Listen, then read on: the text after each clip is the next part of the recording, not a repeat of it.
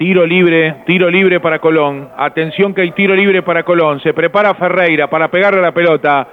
No creo que se la saque nadie a Cristian Ferreira. Está a unos 30 metros del arco, un poquito menos quizás del arco de Arias. Le pega al arco.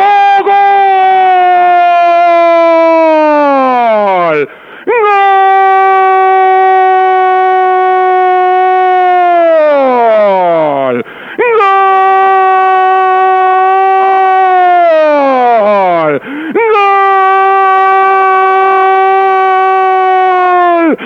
Gol de Colón, gol de Colón, gol de Colón, gol de Colón. Cristian Ferreira lo empata a los 21 minutos de la parte inicial. Un tiro libre bárbaro, también con algo de complicidad del otro arquero que tiene el partido. Estamos hablando de Gabriel Arias. La pelota no fue tan esquinada, entró más bien a media altura, cerca del palo izquierdo, pero no contra el mismo. De todas maneras, Cristian Ferreira con un bombazo de pelota detenida, empata el partido a los 21 minutos. Colón había arrancado mal el juego, pero después, por intermedio de una pelota detenida, había estado cerca, por intermedio de Cristian Ferreira, y a los 21 ratifica credenciales de buen ejecutante de pelota quieta. Cristian Ferreira, el cordobés, 21 minutos del primer tiempo, y de tiro libre empata el partido en el presidente Perón.